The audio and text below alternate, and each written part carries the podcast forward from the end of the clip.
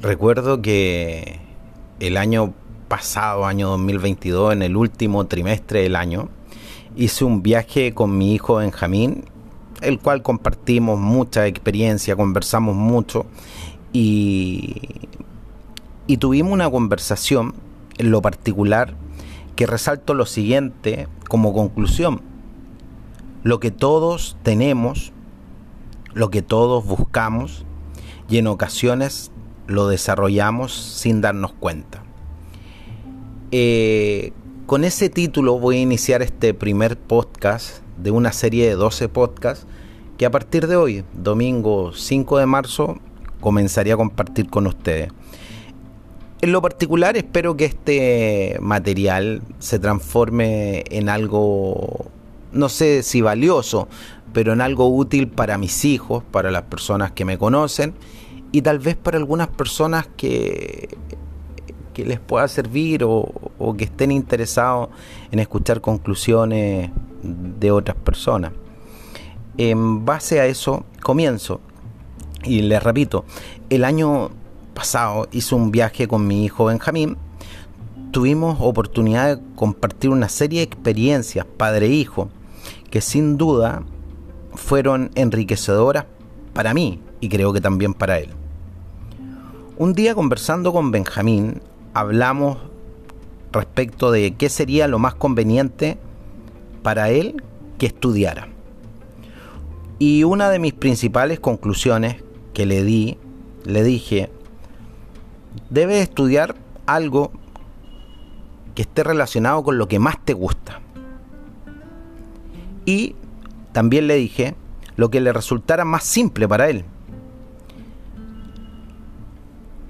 Estas dos conclusiones, digamos, debieran estar enmarcadas en que él en el mediano plazo las pudiera rentabilizar o monetizar, vale decir, que lo que él estudiara en el mediano plazo debiera significar un ingreso económico o mejorar el ingreso económico que él tuviera. Creo que hasta ahí ambos estábamos de acuerdo en esta conclusión.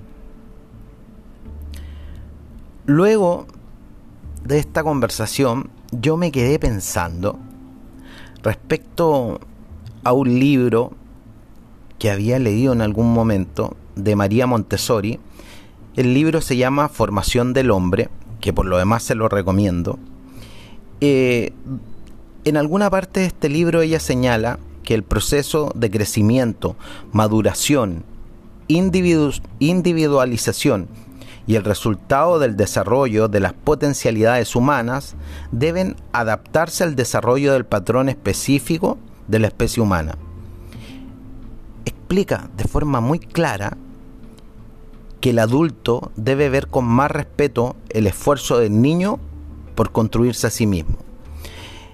¿Por qué me, retuve o, me puse a pensar en eso?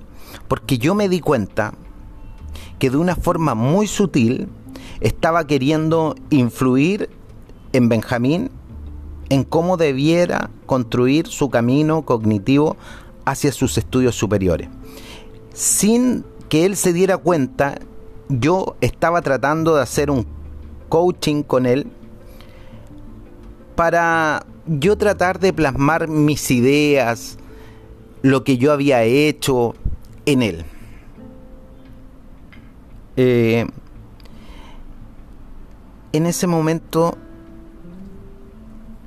me di cuenta que Benjamín tenía un alto nivel de autocontrol emocional y que por respeto de él hacia mí no me había expresado antes de forma clara y directa lo que él quería hacer porque siempre me había escuchado y yo lo había orientado, y es más, yo le decía qué carrera él debía estudiar. Pero en ese momento, luego de esta conversación, él me deja claro lo que él quería hacer. Y yo un poco sorprendido porque veníamos conversando mucho de lo que yo quería que él hiciera. Eh, él me dejó claro lo que quería hacer, lo que quería estudiar. Y, y en ese momento me recordé una frase de Freud que dice, si dos personas están siempre de acuerdo en todo, una de las dos piensa por ambos. Tal vez fue bueno y fue malo para mí darme cuenta que, que Benjamín, él quería hacer algo distinto a lo que yo le decía. Eh, también me dio a entender que yo no estaba pensando por él y que él había desarrollado también su autoconciencia emocional. Me queda claro que yo debía aprender más de él y de sus capacidades por sobre lo que yo pretendía hacer que él aprendiera de mí y yo transformarme en su mentor, que él por lo demás ni siquiera me lo había pedido. Todos tenemos inteligencia desde el, desde el momento que nacemos o incluso antes de nacer. Y vivimos constantemente adquiriendo inteligencia. Incluso pagamos por ella. Procesos formativos de educación.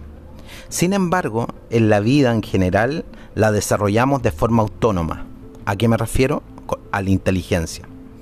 Desde pequeño aprendemos a reconocer personas, a caminar, a hablar, cosas que vemos bastante simples,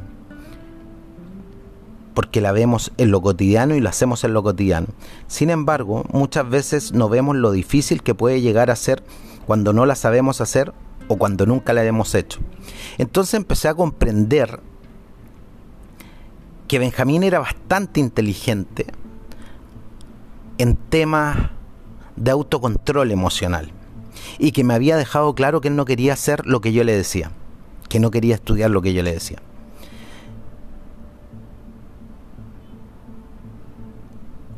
Cada persona es tan inteligente desde el momento que nace, solo que con los años vamos creando un modelo propio de inteligencia en base a lo que vemos y vivimos.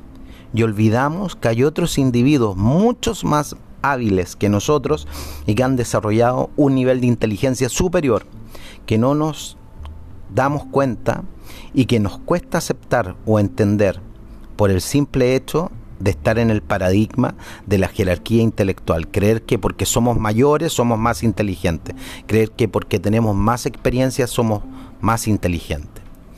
Aprendí en este viaje con Benjamín que tal vez él tiene un nivel de inteligencia superior a la mía e incluso sabe gestionar su inteligencia emocional mucho mejor que yo.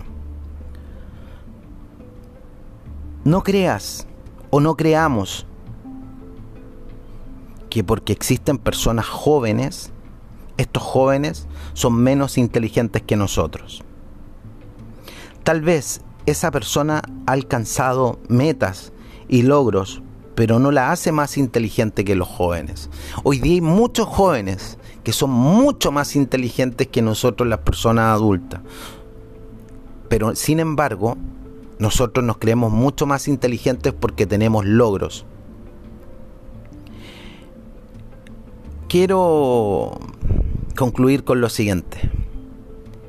Quedé muy sorprendido con la inteligencia de mi hijo y, y me demostró que no por ser mayor soy más inteligente que él. Que tengan un bendecido domingo y que mañana tengan un bendecido inicio de semana. Muchas gracias. Un abrazo a todos.